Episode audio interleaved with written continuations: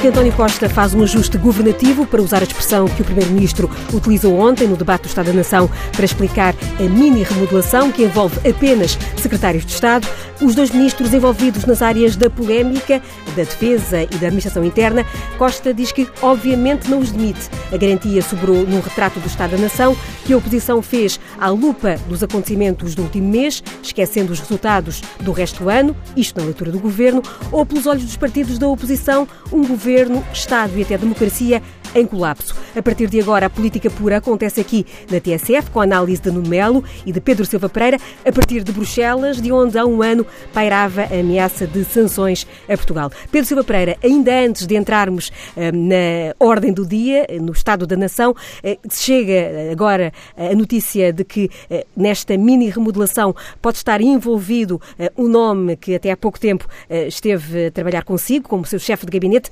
Tiago Antunes. Pergunto-lhe se pensa que este nome é um nome bom e certo para ocupar o cargo de secretário de Estado da Presidência do Conselho de Ministros. Bom, confirmar-se essa notícia, que naturalmente só a Presidência da República poderá fazer depois da audiência com uh, o Primeiro-Ministro. O que posso dizer é que o Dr. Tiago Antunes é um jurista muitíssimo competente, uma pessoa com muita experiência, não apenas uh, profissional, mas também política. E se essa for a escolha do Primeiro-Ministro, eu creio que isso vai valorizar bastante o, o governo. Aí de Bruxelas, Pedro Silva Pereira, como é que viu o Estado da Nação? Em colapso, como diz a oposição, ou em recuperação, como afirma a nova maioria? Bom, eu acho que este debate do Estado da Nação foi certamente mais tranquilo para o Primeiro-Ministro e para o Governo do que muitos comentadores antecipavam. E, de certo modo, a desistência do CDS em apresentar aquela moção de censura de que se falou nos últimos dias funcionou como uma espécie de autocensura da oposição, isto é, como o reconhecimento de que não foi capaz de criar no debate um ambiente político favorável para uma censura ao governo que os portugueses pudessem compreender. E creio que isso aconteceu essencialmente por três razões. Em primeiro lugar, pela capacidade que o Primeiro-Ministro revelou no debate e pela coesão da maioria de esquerda, uh, que, sem esconder as suas diferenças, esteve bastante solidária neste debate uh, com a oposição sobre o Estado da Nação. O segundo, a segunda razão é o bom estado da nação, uh, certamente muito melhor do que era há apenas 20 meses atrás, como é aliás reconhecido por muitos e creio que pela generalidade dos portugueses, as pessoas vivem melhor, uh, o prestígio do país, do ponto de vista externo, uh, aumentou, uh, e nessas condições é sempre difícil a oposição vencer um debate sobre o Estado da Nação, quando a nação está manifestamente melhor. E a terceira razão, talvez ainda a mais importante, é o, aquilo que foi, a meu ver, o erro estratégico da oposição. Isto é, ter ido para este debate com essa teoria do colapso do Estado porque já é muito colapso. Quer dizer, a, a, a linha política da oposição eh, face a este governo começou por ser o colapso da democracia. Era aquela altura em que a oposição não se resignava à legitimidade democrática do governo, discutia a consistência da maioria parlamentar, adivinhava crises políticas a cada esquina e teve que abandonar a ideia da crise da democracia. Depois era a, a, a ideia do colapso da economia. A oposição, nessa altura, antecipava todos os falhanços da política económica orçamental, dizia que o déficit ia ficar acima de 3%, acusava o governo de gastar demais, foi antes desta fase em que acusa o governo de gastar de menos, e previa a catástrofe e um novo resgate. E depois teve que abandonar a tese do colapso da economia quando foi hum, desmentida pela realidade. E agora temos o pretenso colapso do Estado. E não fazem a coisa por menos, quer dizer, nas funções de soberania, nos serviços públicos, uh, falam de uns cortes cegos e de umas cativações, como se estivéssemos a assistir a uma derrocada do Estado e dos serviços públicos. Acontece que o exagero é tanto que ninguém acompanha esta uh, leitura da oposição. O país prepara-se para ir tranquilamente de férias uh, e a oposição leva este discurso do colapso do Estado em total divórcio com a realidade. Eu acho que é por este erro estratégico da oposição que ela não podia sair vencedora deste debate, como de facto não saiu. Nuno Melo, ainda era, não era o momento para avançar com esta moção de censura que materializasse as críticas muito duras que ouvimos ontem durante o debate por parte da líder do, do CDS? Eu acho que foi momento, bom dia, desculpa, eu acho que foi momento para foi momento para se fazer o que se fez, num debate do Estado da Nação, fiscalizar o governo e censurar politicamente pelo que manifestamente vai mal, e enfim, eu percebo que o Pedro Silva Pereira, sendo, sendo socialista, uh, nessa medida necessariamente parcial da avaliação do governo, e sendo eu um deputado da oposição, e portanto tendo a minha própria uh, perspectiva. Parcial, uh, porventura. Tendo essa própria perspectiva, eu recorro à comunicação social.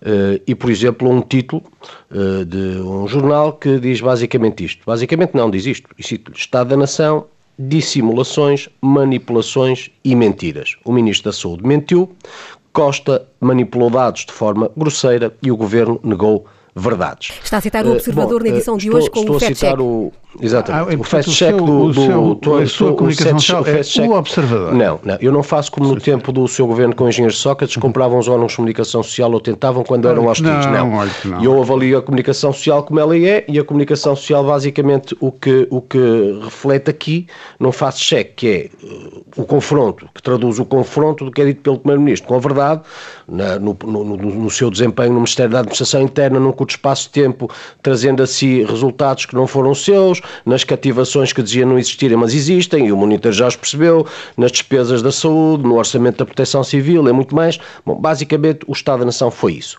E uh, eu devo reconhecer o Primeiro-Ministro é uma pessoa ardilosa na forma como se expressa num debate público onde as questões de princípio importam um pouco, mesmo se tudo falha na área de soberania. Vamos cá ver, quando, quando os fogos se abateram sobre Portugal e vitimaram 64 pessoas, quando já se sabia que tudo tinha falhado da proteção civil ao Ciresp, a grande uh, ação, a grande motivação do Primeiro-Ministro foi pedir um focus group que medisse a sua própria popularidade. Ora, isto em cima de uma tragédia, eu suponho que uh, ilustra uh, no procedimento quem chefia o governo.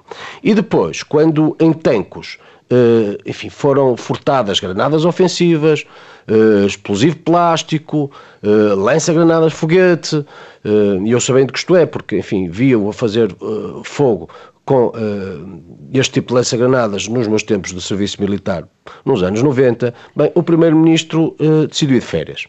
Uh, e em cima da crise não voltou. E agora, no maior dos disparates, porque devo dizer, me deixa muito mais preocupado nisso, ouvimos o chefe de Estado, enfim, ouvimos o Primeiro-Ministro a secundar uma teoria, que eu devo dizer também, na verdade, foi iniciada pelo chefe de Estado-Maior-General das Forças Armadas, de que afinal o material furtado uh, estava velho, uh, era obsoleto e barato. Ora, Ia para abate. Quem furta, quem, fura, quem furta armas eh, seja um delinquente comum, eh, um terrorista, um mercenário, não as furta a pensar nas cativações ou nos cortes ou nas dificuldades financeiras do governo. Furta-as porque matam. E uma granada ofensiva mata hoje tanto como matava quando foi fabricada. A mesma coisa de explosivos plásticos. Um colega nosso aqui no Parlamento Europeu, deputado conservador britânico, mostrava-se chocado pela notícia do The Guardian e perguntava por exemplo, a propósito dos explosivos plásticos, como era possível que estivessem guardados em paióis sem guarda permanente. Eh, eu disse, bom, mas havia guardas, eh, havia, uma, havia patrulhas eh, aleatórias. Ele, patrulhas aleatórias, mas isso viola todos os protocolos militares. E as pessoas têm noção disso. Entretanto, desvaloriza-se o que é gravíssimo em Portugal, dizendo-se que o material era obsoleto e valia pouco. Eu tento se me dar que valesse um tostão, sendo certo que por ser perigoso e letal, tem todo o potencial para matar muitas pessoas.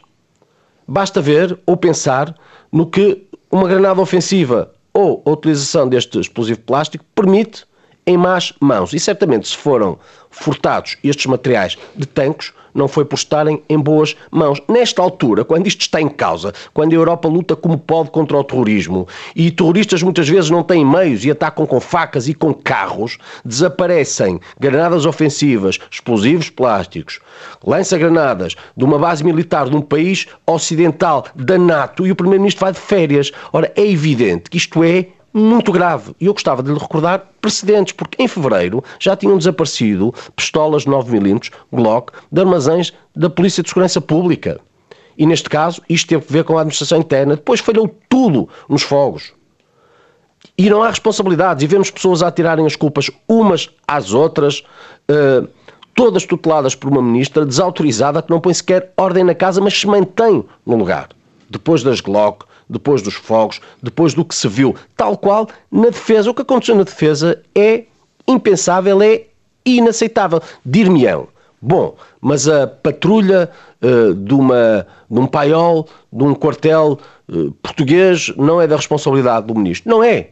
Mas o ministro tem uma responsabilidade que é política. Certamente, quando caiu a ponte entre os rios, também não aconteceu por responsabilidade direta do Dr. Jorge Coelho. Mas o Dr. Jorge Coelho demitiu-se e demitiu-se avaliando a consequência política da assunção das responsabilidades políticas. Ora, nós hoje temos primeiros ministros, temos ministros que assumem as responsabilidades políticas, mas delas não tiram qualquer consequência política. Portanto, desse ponto de vista, o Estado da Nação é o de que a nação vai mal, do ponto de vista também de um primeiro-ministro que permite, mantém no lugar ministros em áreas que surpreenderam Portugal pela negativa, o mundo mas para o Primeiro-Ministro só interessa naquilo em que possa afetar a sua popularidade ou, porventura, interromper-lhe com dano próprio um período de férias que qualquer outro governante em circunstâncias normais teria interrompido imediatamente. Na verdade, nem sequer de férias teria ido. Pedro Silva Pereira, António Costa fez bem a dizer que, obviamente, não demite os ministros da Defesa e da Administração Interna?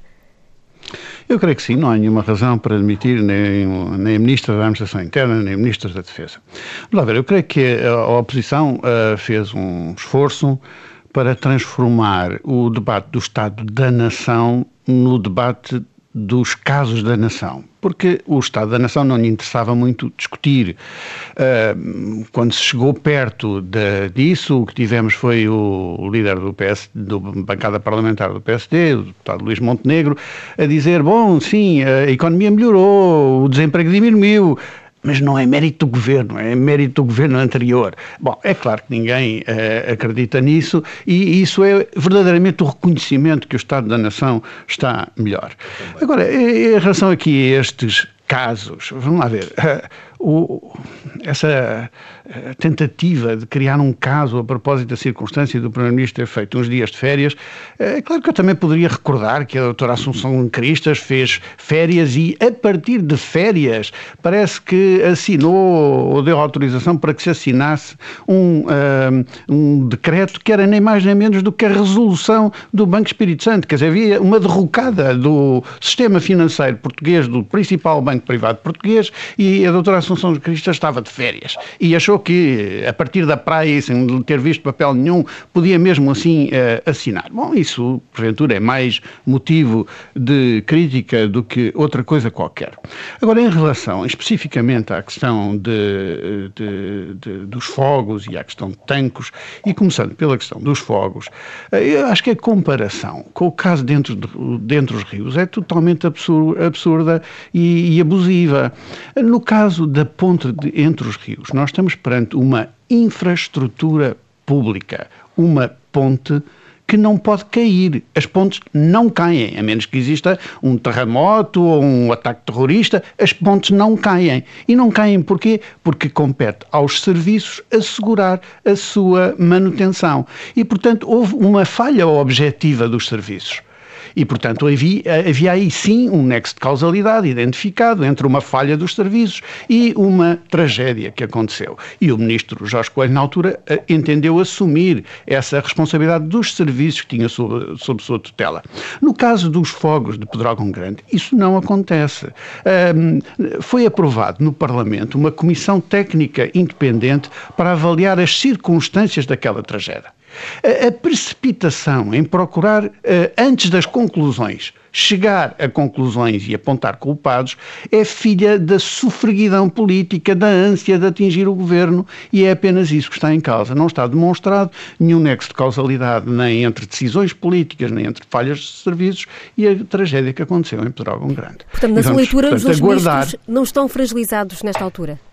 Bom, eh, certamente que a circunstância de estarem no centro deste debate uh, público uh, é um problema com que têm que lidar. Mas isso não significa que a resposta uh, deva ser a sua demissão. Antes, bem pelo contrário. Acho que a Ministra da Administração Interna tem muitas coisas úteis para fazer no Governo, entre as quais a de uh, assegurar a resposta dos meios de emergência às populações e, aliás, foi o que fez no terreno nesta situação difícil. No caso de Tancos, do, do roubo que ocorreu em Tancos, o mais importante é a explicação que deu o, o chefe de Estado-Maior do Exército. O que ele disse foi que verdadeiramente aqueles que estavam a, a procurar um, sobrevalorizar a circunstância de não haver videovigilância ou de haver um buraco na vedação, estavam realmente a lançar o país numa pista falsa.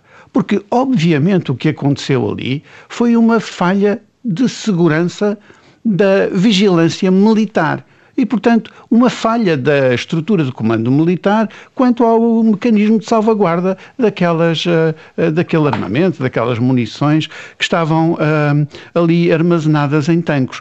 E ele assumiu essa responsabilidade. Portanto, aí muito menos estamos a falar de, um, de uma matéria que, que envolva qualquer responsabilidade da, da, tutela política. E acho que nos devemos conformar com isso é, e, e, responder a essa situação, e é isso que o, o Estado-Maior do Exército está neste momento a fazer. E já agora, já que se fazem comparações com outros países, parece que o Nuno Melo falou com um deputado britânico qualquer, talvez seja de lhe recordar que no Reino Unido, justamente, nos últimos 10 anos, foram, uh, há relatórios uh, oficiais que indicam a existência de, de, de, roubos de pelo menos 20 armas por ano, uh, 127, uh, perdão, 27 mil munições, uma situação em que há mesmo 87 mil eh, baionetas e, outras, eh, e outros utensílios militares que foram roubados das instalações do Reino Unido. Infelizmente, isto acontece, tem acontecido no Reino Unido, acontece em França, aconteceu na Alemanha, aconteceu no Canadá, tem acontecido. E, portanto, uh, uh, nós uh, temos que olhar para estas situações como recomendando que as estruturas de segurança, e neste caso as estruturas militares, adotem as uh, medidas que são uh, adequadas. Evidentemente que uh, a circunstância de as, as rondas de vigilância em tanques terem acontecido com um intervalo de uh, eh, 20 horas, como se diz, embora esses factos estão ainda uh, em uh, apuramento, e se dizia que houve ali uma falha de vigilância, que é uma questão operacional e militar e não outra coisa qualquer. Bom, mas ainda sabendo-se avariado o sistema de videovigilância, ainda, o certamente, isso sugeriria métodos sugeriria clássicos métodos, de guarda e num quartel com centenas de militares, certamente que ter Agora, um militar é revezado em turnos. Que, não é o Ministro da eh, Defesa que determina não, as rondas mas, mas já lá fazem num quartel. No caro é? Pedro Silva Pereira, em primeiro lugar, eh, comparar baionetas com explosivos plásticos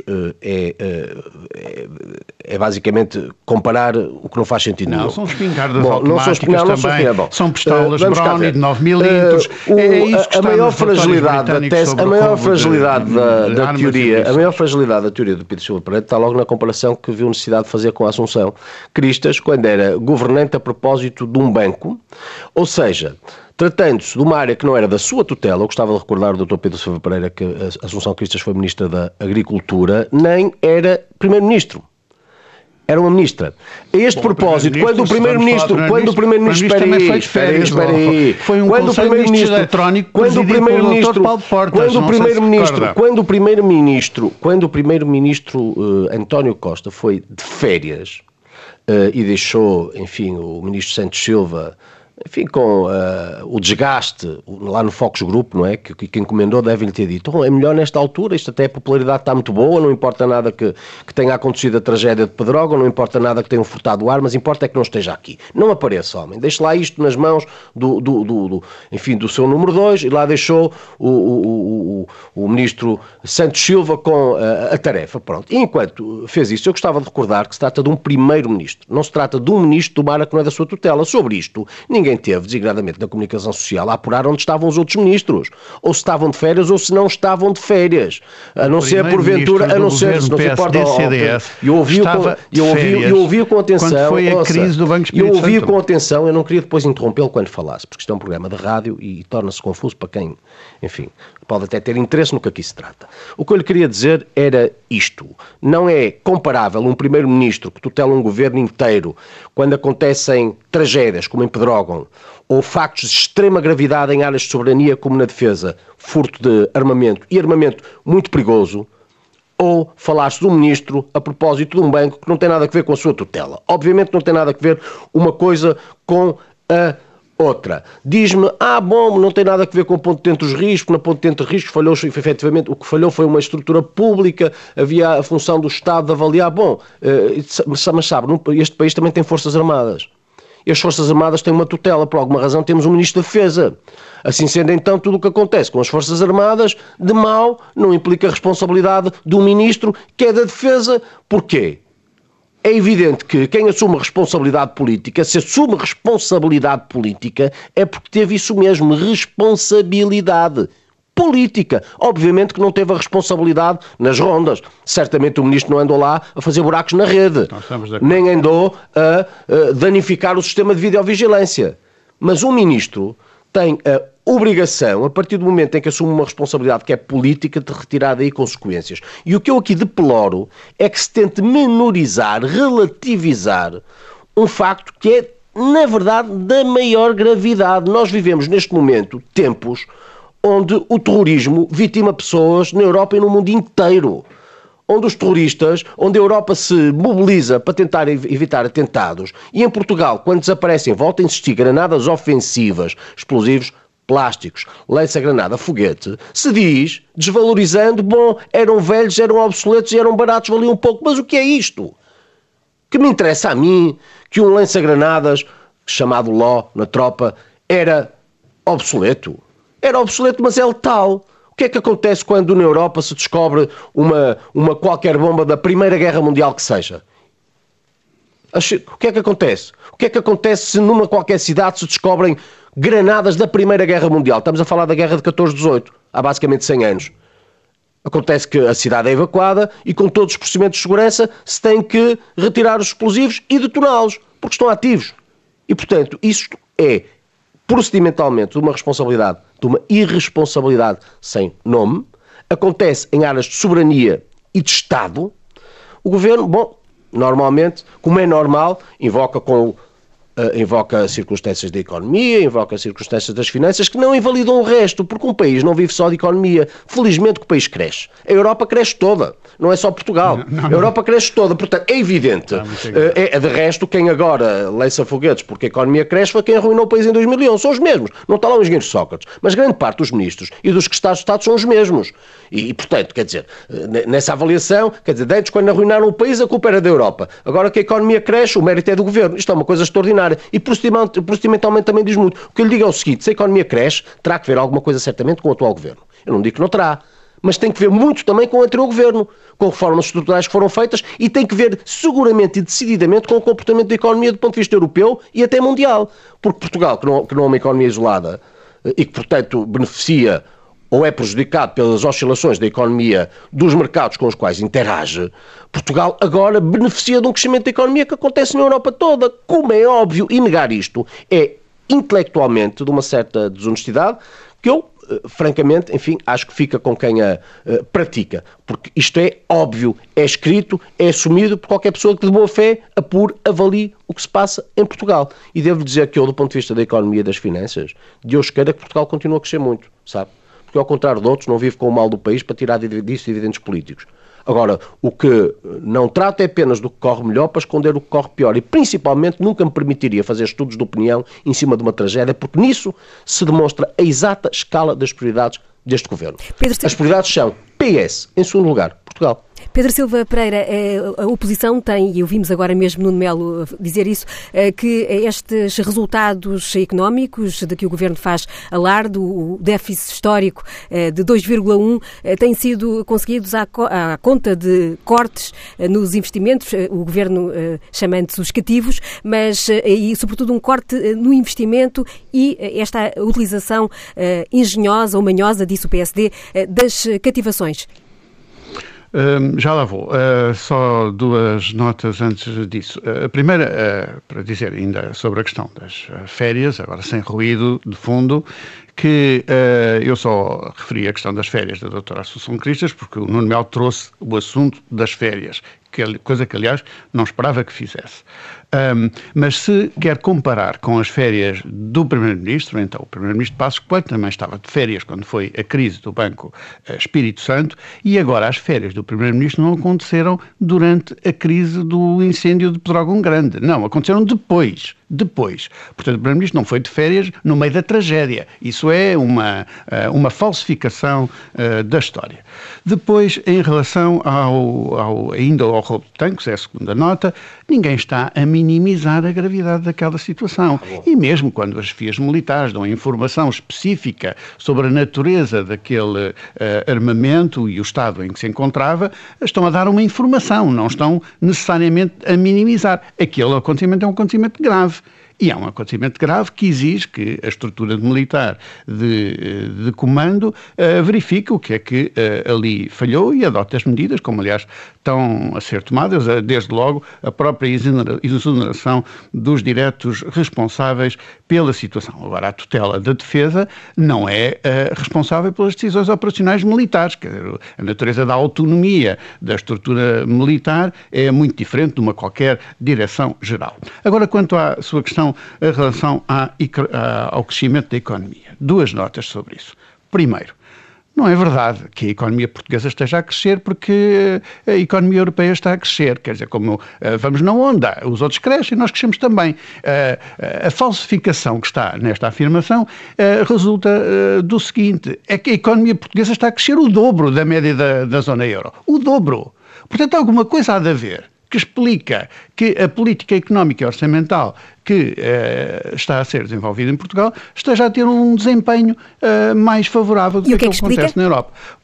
O que acontece. É que também tinha caído é que... o dobro do resto das outras economias. Não. Portanto, quando cresce, obviamente oh, cresce mais. Oh, é? oh Nuno Melo, essa, essa é que eu não esperava vindo de si. Essa é que eu não esperava de si. Porque os senhores, no início, o que diziam era que a economia tinha crescido mais em 2015 do que em 2016. Uh, não, uh, vamos lá ver. O, o, o, que acontece é que uh, a viragem de página da austeridade, a alteração da política de rendimentos, trouxe um impacto positivo para a economia. Uh, e nós hoje estamos a ter uh, uma dinâmica, não apenas do crescimento económico, 2,8%, uh, como uma dinâmica de criação de emprego mesmo, da ordem dos 150 mil empregos por ano. Isto é um movimento extraordinário e, portanto, atesta é que uh, a doutrina sobre o colapso iminente da economia falhou, quer dizer, e é por isso que uh, alguma oposição procura transformar o tal debate do Estado da Nação no debate dos casos da Nação, porque o Estado da Nação não lhe interessa muito discutir. Agora, a conversa das cativações, então, parece-me uh, absurda para procurar desconstruir o êxito do governo em matéria de déficit orçamental.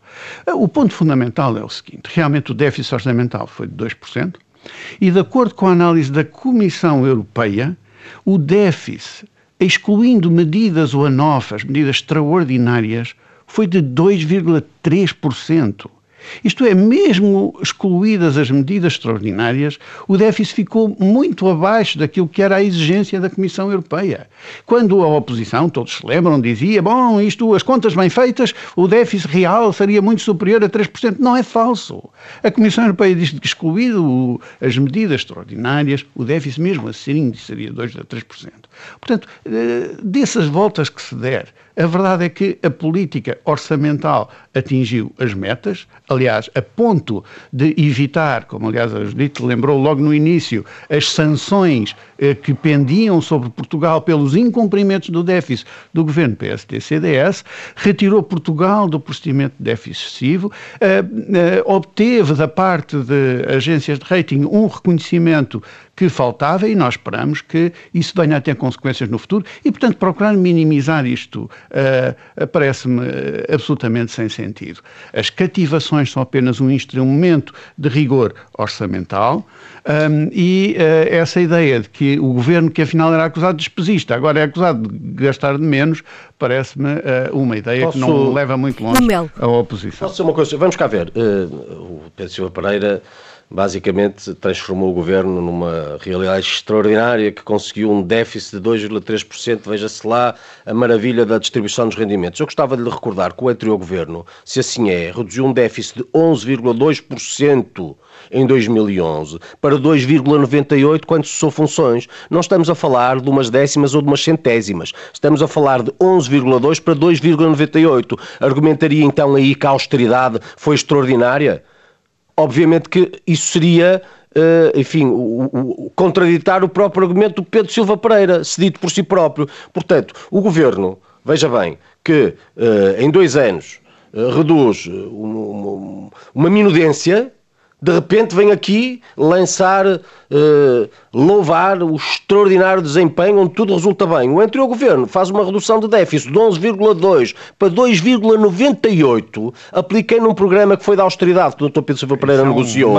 Que o Dr. Pedro Silva Pereira negociou, não é? O Dr. Pedro Silva Pereira. Aliás, eu acho extraordinário ter aqui o pai da austeridade. Que eu, se tivesse que, eh, eu se tivesse que traduzir a austeridade num governante, era em si, porque governou o programa da austeridade que Portugal teve que aplicar a partir de 2011. E, portanto, temos o pai da austeridade, agora a falar de devolução de rendimentos e há pouco há quem teve que lhe aplicar a, a, receita que quis para o país. Que quis, não quis para o país, mas que foi forçado a ter para o país. Bom, e na altura, em 2011, é extraordinário, em 2011, quando as coisas corriam mal, a culpa era da Europa, para o Dr. Pedro Silva Pereira. Era a Europa, portanto, era a economia que reduzia, era, a economia, era a economia que refriava, não, era a economia não que não sei o quê. Falar agora, atual, agora, agora eu, eu, eu, eu como disse, o, o, querer, o verbo querer, uh, na, na, na primeira pessoa do singular, conjuga-se eu quero. E, portanto, eu digo aquilo que eu quero. Ah, Pronto, obrigado. Bom, vou continuar. Responder. O que é facto é que já que falamos de déficit e falamos de economia, não é verdade?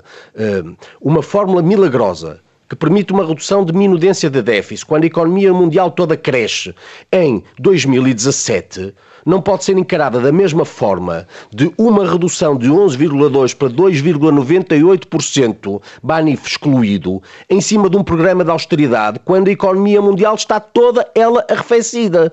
E, portanto, se quisermos ter um bocadinho de boa fé na avaliação do que se passa, e eu fico muito contente que a economia cresça, não podemos é expurgar da avaliação do que acontece hoje a conjuntura internacional, tal qual no passado também isso nunca foi, nunca foi feito. E até lhe digo mais, acho até um bocadinho uh, irónico que os secretários de Estado uh, que foram, enfim, que se demitiram tenham sido realmente secretários de Estado das áreas onde na governação as coisas correm melhor.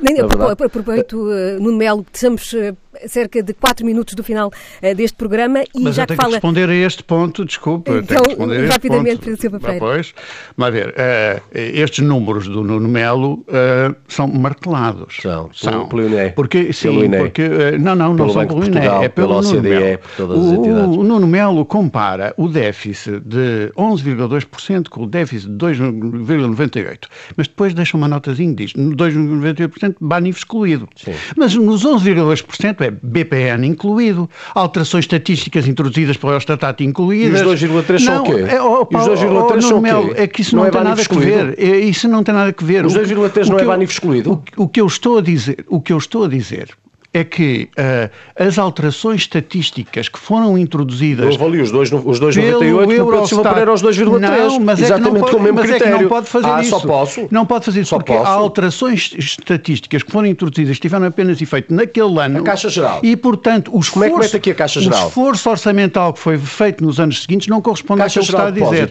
Como é que encara aqui a Caixa Geral de Não corresponde àquilo que está a dizer.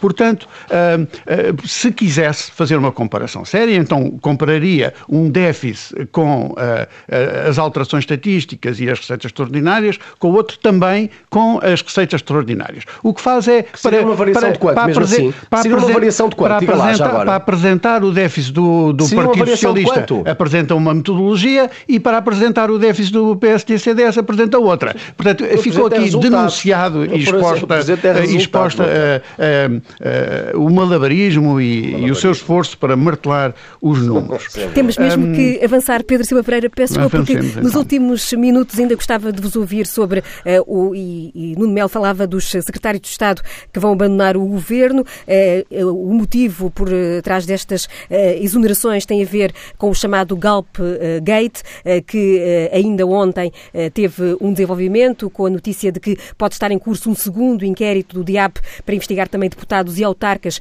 por recebimento indevido de bilhetes e jogos e viagens e refeições no âmbito do, do Euro 2016. Ontem, na antena da TSF, Pedro Nuno Santos dizia que não existe nada de errado com aceitar este tipo eh, de presentes e que ele próprio já assistiu a festivais e até a uma final da Supertaça. Pedro Silva Pereira, é, eh, concorda com esta opinião ou considera que ehm, com, com, a mudança de, de, de, perspectiva da sociedade estes podem ser comportamentos uh, não positivos ou, ou não recomendáveis?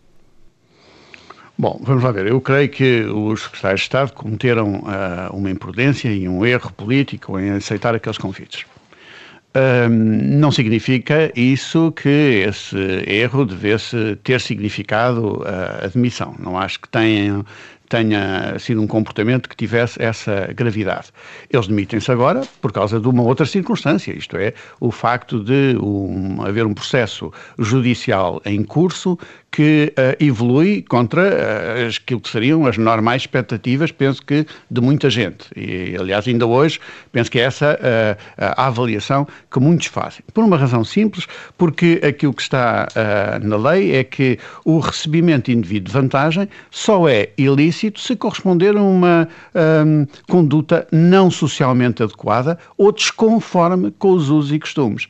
Ou seja, se há coisa que toda a gente sabe é que a aceitação de um convite por um patrocinador da seleção nacional para ir a um jogo nacional, uh, da, da seleção nacional, corresponde a um uso e costume estabelecido. E se alguém tem dúvida, basta olhar para o charter e ver que, além dos secretários de Estado, estavam lá dezenas de pessoas, uh, convidados por aquela empresa, por outras empresas, por federações, como aliás acontece nos clubes, como aliás acontece nos camarotes dos estádios de futebol, como acontece no Estoril Open que isso corresponde aos usos e costumes, parece não haver dúvidas. E não creio que caiba ao Ministério Público avaliar os usos e costumes. Tem é que cumprir a lei. A lei diz que, correspondendo aos usos e costumes, não é ilícito e, portanto, esse seria uh, o juízo que seria normal que se fizesse. O entendimento não foi esse e, portanto, se o processo tem cursos, tem arguídos, se pode perturbar o Governo, eu compreendo a avaliação que foi feita no sentido de admissão agora, embora uh, ache que uh, este, esta avaliação é uma avaliação que deve ser casuística, não deve ser automática. Quer dizer, não é de cada vez que se desenvolve um processo judicial que os responsáveis políticos têm necessariamente que demitir, porque isso seria dar ao Ministério Público uh, uh, o poder de decidir das remodelações governamentais, o que também não me parece razoável. Nuno Melo? Estamos Bom, mesmo eu, muito perto até, do fim. Eu até simpatizo, devo dizer, por exemplo, com o Sr. Secretário de Estado da Indústria, acho que até são áreas onde o Governo não tem estado uh, mal. Mas a questão aqui não teve que ver, parece-me, com propriamente, pelo menos do meu ponto de vista, as viagens ou uh, o facto de assistirem a um jogo. Teve que ver com um conflito de interesses. Porque o assistir-se a um jogo de futebol ou uma partida de ténis já aconteceu no passado em relação a muitas pessoas, são convites de cortesia a que governantes acedem.